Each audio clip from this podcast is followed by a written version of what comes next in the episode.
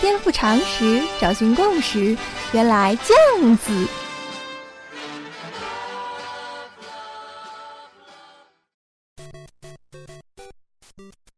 颠覆常识，找寻共识，欢迎收听《练脑脱口秀》。原来酱子，有人说啊，原来酱子是一个喜欢借题发挥的节目啊，说的很好啊。咱们这个节目最大的特点就是你逮不着我啊，绝对聊着聊着不知道会被我带到哪儿去。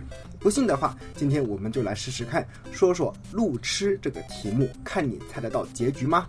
很多人说自己是路痴啊，我看到网上有好多人求助啊，说我是路痴该怎么办呢？哎，这不是有病吗？只要你敢说自己有病，马上就有人敢说自己有药啊。许光头看见有人给出主意啊，说你不是路痴吗？那你背地图嘛，你把地图默记于胸，不就不会迷路了吗？大哥。你这不是废话吗？我要是能背得住地图，我还是路痴吗？还有人说啊，你分不清方向，主要是因为你没有东南西北的概念嘛。哎，你看太阳啊，看太阳就知道东南西北了吗？哎，我猜出这个主意的人呐，八成是个北京人。大哥，你以为全世界的城市都跟北京一样正南正北四四方方的吗？你去上海看看，来香港试试看，我保证你找不着北啊。由此可见，这些网上的办法都是一些笨办法、馊主意啊。不过，他们点出的路痴的病因倒是靠谱的啊，那就是路痴没有地图感、方向感、空间感。路痴不一定不好呀，有的时候不认路还能成为伟大人物嘞。好比说哥伦布啊，人家哥伦布两眼一抹黑，指着大西洋，非说那边就是印度，然后带着一票人就上路了。结果是人家发现了新大陆啊，美洲的原住民莫名其妙啊，被他说成是印第安人，其实就是他以为的印度人。哥伦布心里呀，可没有想到地球是分布着七大洲、四大洋的，这儿是欧洲，那儿是亚洲，中间隔了一个美洲。他只是纯纯的觉得往那边走可以走得通，往这边走应该也能走得通吧？关键是人家赶上路啊！路痴到底是哪里出了问题呢？一些不靠谱的科学研究告诉你啊，你的大脑这个位置多了点啥，那个位置少了点啥，看完整个人都不好了。你要是问许光头呢，我告诉你啊。你哪里都没有问题，唯一的问题是你是一个现代人。为什么这么说呢？我们还是要回到前现代啊。好比说，咱们还生活在原始森林里的时候，森林里是没有笔直的路的，走的人多了，有路也没有用啊，而且还不见得能看得见太阳，更不知道东南西北了。你可以想象在森林里是怎么走路的吗？最主要的就是认地标啊，看到这棵树往这边走，看到那朵花往那边走。没错，很可能连左和右这样最基本的方位概念都不需要。为什么不需要呢？因为你身在森林之中嘛，就好像活在一个二维世界里的生物啊。这样说不好理解，打个比方啊，你要是在迷宫的里面啊，放眼望去，左右都是高高的墙，任何一条路对你来说都是往前走而已啊。但是假如这个时候有一个人从山上往下看，对他来说一目了然啊。你的迷宫在他眼里就是一张地图。这个时候，你们要是有手机联络，他就可以轻而易举地指导你走出迷宫了。假如人类不建立一种鸟瞰式的视角啊，地图就根本不会出现。应该这么说啊，地图是纯粹用人类理性建构出来的东西啊。你打开世界地图看一下，首先地球本来就不是这个样子的嘛，它是一个球体，怎么可以在一张平面上摊开呢？其次，地球上哪有那么多的红一块、绿一块、黄一块的呀？这些都是根据政治所规定的国界，把人类对这个世界的理解附加到了地球上。大到地球，小到一座城市，地图上的那些线条、圆点，全都是现实中不存在的。再加上所谓的城市，根本就是人类用理性建造出来的嘛。所谓的城市规划都是无中生有啊，所以这就难怪了嘛。人们常说女人看不懂地图，说女人没有方向感，因为这所谓的方向感，就是建立在理性的基础上的。女人天生就不是理性的动物嘛。路痴这件事啊，常常是男人用来嘲笑女人的啊。在认路这件事情上面，男人和女人还真的是表现得非常不一样。好比说，女人要是迷路了，一般都倾向于马上去问路啊，而男人呢，可能不会这样做，因为他觉得这样子很没有面子，宁可相信自己的直觉或者分析，也难以启齿啊。一边走一边嘴里还要说：“哎呀，很快就到了。”很快就到了，你相信我，很快就到了。电影《分手说爱你》里面，房祖名饰演的那个角色，不就是这么跟薛凯琪说的吗？结果硬是找不到地方啊，房祖名还生气了。但是呢，认不到路这件事情，真的可以怪到女人头上吗？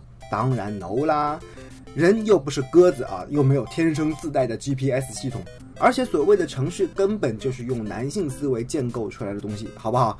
是相信天才，相信精英，相信理性，觉得人类的大脑牛逼啊，可以设计出一个天堂来。这样的一群自以为是的人设计出来的，或者说是以一种这样的逻辑作为起点慢慢长出来的东西。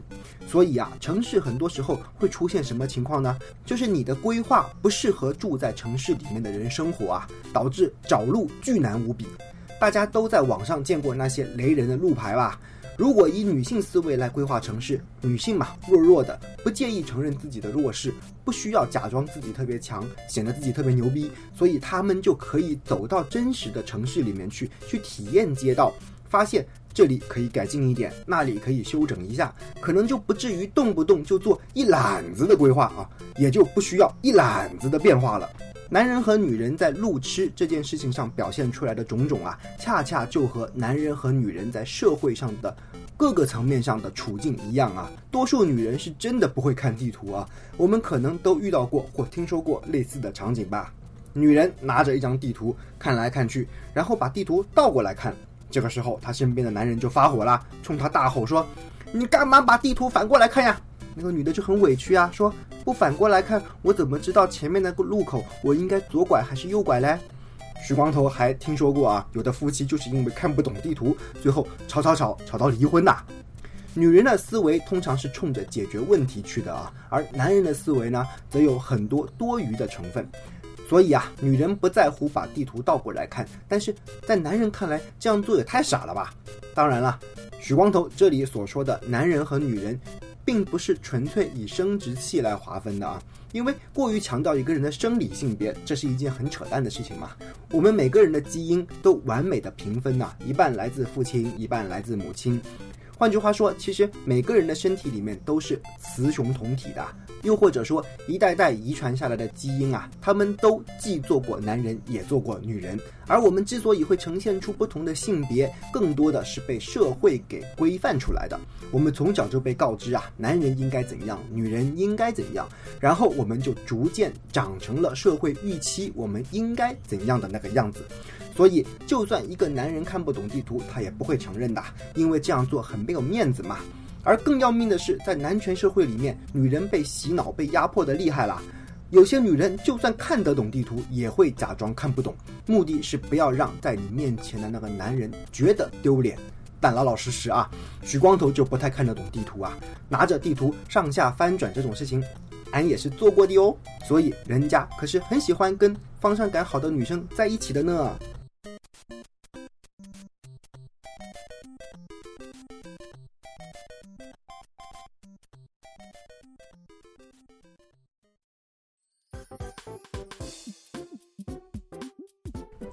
许光头的小叔叔，为什么男人不听，女人不看地图？澳大利亚亚伦皮斯·芭芭拉皮斯著，罗琳飞译，平安文化二零零零年十月出版，全书二百六十九页。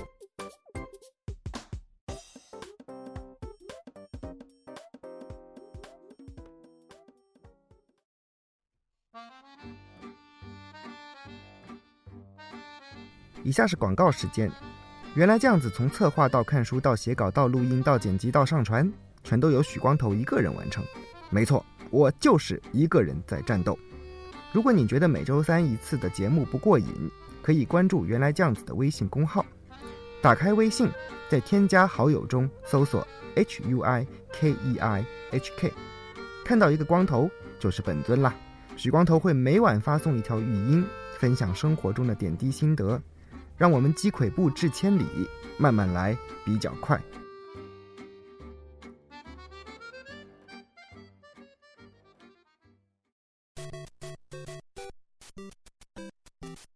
说我们的社会是个男权社会，这不是乱讲的啊。好比说，如果按照天性来讲啊，女性更倾向于找一个爱自己的人，自己也爱的人作为人生伴侣。但男性不同啊，男性喜欢秀肌肉，喜欢强调实力啊，就跟雄孔雀开屏一样。所以，男人去相亲大会的时候，总是喜欢吹啊，我有多少的存款，多少的房产。那你说不对呀？现在的女人比男人物质的不得了嘞，动不动就要有车有房，父母双亡，这怎么解释呢？很简单嘛，这刚好说明男权社会的严重性，连女人被毒害的久了，都开始用男人的逻辑思考问题了。说实话啊，用男性思维思考问题的女人可是随处可见的。有一次，许光头在香港城市大学参加一个分享会啊，主题是怎样做微信公号。来分享的呢，总共有六位微信公号的，叫做号主吧。四女两男啊！我上去发言的时候呢，我就说我在网上啊有一些怪异的行为啊，好比说我看上去很不珍惜粉丝啊，也不讨好粉丝，看见谁批评我立刻拉黑啊，理由很简单，这是自媒体嘛，免费给你看的，你不能拿像买报纸那样的态度来给我提要求、提意见、投诉我，对不对？大厨请你吃饭，你还挑三拣四，这像话吗？当然了，这只是表象。许光头并不是真的不珍惜粉丝啊，而是我觉得呀，在这个自媒体、移动互联网的时代，我们不再需要像以前那样用一种男性思维去追求虚妄的粉丝的数量啊。理由很简单嘛，自媒体的性质决定了个人魅力是其最主要的制胜元素啊，所以我们应该想的是让真正相爱的人在一起，而不是像大猩猩一样想要霸占所有的母猴。而这一点呢，其实是很女人的，互联网就是个女性化思维的东西嘛。但是我发现四位上台分享的女生啊，起码有三位。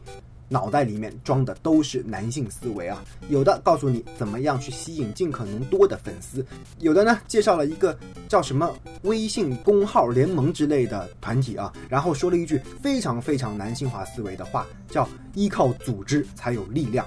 哎呀，你知道当时我坐在下面听，心里是什么感觉吗？就是啊，诸位女侠个个都是条汉子啊，小弟他妈的就是个娘们儿，好吧，我承认。我心无大志，不想和任何人抱团啊，只想和喜欢自己的人在一起，展开表扬与自我表扬，吹捧与相互吹捧。这里又要说到互联网了，很多女权主义者都讲啊，我们要打破男权社会。我觉得初衷可能是好的，但是手段值得商榷。打破两个字太暴力了嘛，也太男性化思维了嘛。当你反对男权，却把自己化身为男人，这样的抗争真的有效吗？很可能结果是这样的啊！即便你最后成功了，你却用男性思维重构了一个和原来一模一样的世界。大家都听说过周处除三害的故事吧？哥们儿是一个三国时候的人啊，杀死南山白额虎，斗败长桥下蛟龙。但是到最后，哥们儿才发现自己在乡民眼中也是个祸害嘞。谁说不是呢？你自告奋勇，你为民除害，你却不反求诸己，那其实是没有意义的。在许光头看来啊，男权垄断的局面真正想要改观，生产力是最根本的。生产力决定生产关系吗？其实也决定所有人和人之间的关系啊。男权之所以能够在过去几千年中称霸，其最主要的一个原因是农业社会和工业社会的生产力是更加适合男性发挥他们的优势的。比如说重体力的劳动，所以呢，在农业社会和工业社会，即便是有权有势的女性。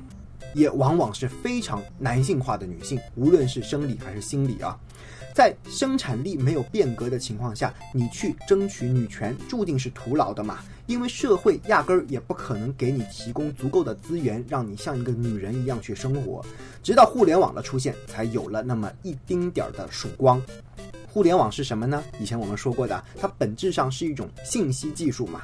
信息技术又代表什么呢？代表在互联网时代，生产将越来越不成为问题啊。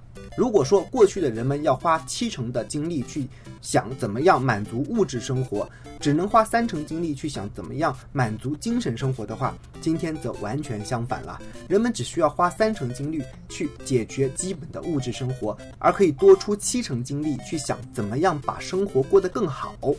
在这种情况下呀，你会发现，过去在工业时代建构起来的那种理性思维，在互联网时代越来越讨厌了。好比说，在网上买东西，算计啊、比价、斤斤计较，这也太没溜了吧！咱讲求的是感觉，对吧？感觉对了，立刻下单。在微信、微博上关注谁，也是一样的道理啊。喜欢你就关注，不喜欢你就国取关嘛。我们甚至都懒得跟你去讲道理啊，喋喋不休的掰扯，那又是典型的男性思维啊。所以你发现了没有啊？互联网时代的种种商业模式，最后能成功的，往往都是符合人们感性思维的，而不是理性思维的。博客可能是互联网最后一波理性的狂欢呐，上面还经常能看到几千字的长文章啊。跟你讲道理，但是呢，到了微博时代，道理已经不再重要了。一百四十个字，你能讲清楚什么道理呢？微博重要的是表态啊，秀立场，立场越鲜明的人，甚至是有一点略带偏激的人，往往能够成为微博上的大 V 啊。但是来到微信时代，偏激与否。也变得不重要了，因为它变成了好友之间的小圈子啊。无论你是怎么样的人，你身边都会聚集一群和你差不多的人啊。农的世界里有一，一的世界里有农，把其他不相干的人等全都排除在圈子之外。这个圈子完全不需要任何的理性思维哦。好比说，我们就是喜欢许光头啊，就是喜欢原来这样子，什么道理也没有。我们就是自己人啊，他们不知道许光头有多好，那是他们傻帽。事后诸葛亮来看啊，十年前李开复在谷歌做谷歌地图啊，真的是高瞻远瞩啊。谷歌地图做的多好呀！它虽然名字叫做地图，但是呢，跟我们以前认识的地图完全不同。你根本不需要会看地图啊，只要把它。开成导航模式，揣在口袋里，然后他就会告诉你前面路口左转或者右转。以前男人总是骂女人啊，说女人不认路。现在因为有了这样的科技，连男人也可以不认路了。有人说这是退化，这不是退化啊，这是回到了人类本来就应该有的状态呀。我们心里不需要再装一幅地图了。一开始人们完全看不懂啊，谷歌公司是疯了吗？花那么多钱去做地图？还有一种阴谋论说啊，这是美国军方出的钱吧？窥探他国的军事情报啊，想太多了嘛！你要是把几件事放在一起来看，就知道谷歌在下一盘怎样的棋了。谷歌现在有两项非常重要的战略性产品啊，一是谷歌眼镜，一是无人驾驶汽车。尤其是后者呀，已经在美国试验了多年，应该在不久的将来即将面世了。无人驾驶汽车是怎么做到的呢？就是靠互联网啊。车身上面布满了摄像头啊，然后定位汽车的位置，通过大量的云计算，让计算机去控制这辆汽车的运动。那么你应该知道谷歌地图在这其中扮演了什么角色了吧？哪个地方让谷歌地图把道路全都探明，哪个地方就能越早让无人驾驶汽车上路啊？而谷歌公司将来会成为汽车业的大亨，这一点基本上已成定局了。所以啊，你还要问我是路痴怎么办吗？当无人驾驶汽车来到你家楼下接你，直接把你送到你要去的地方的时候，你应该反过来问身边那个心里装了一幅地图的人呐：你不是路痴又怎么样呢？请问这有什么意义吗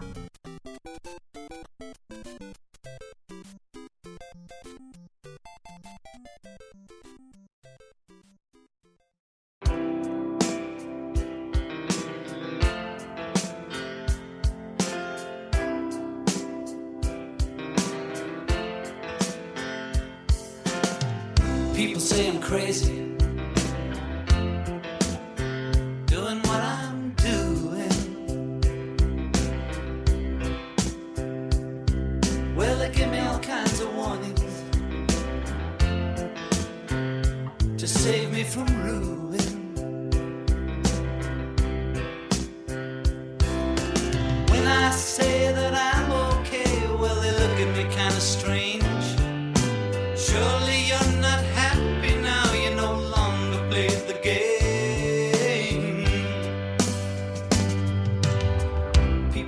Lazy, dreaming my life away. Well, they give me all kinds of advice designed to enlighten me. When I tell them that I'm doing fine, watching shadows on the wall. Don't you miss the big time, boy? You know, long.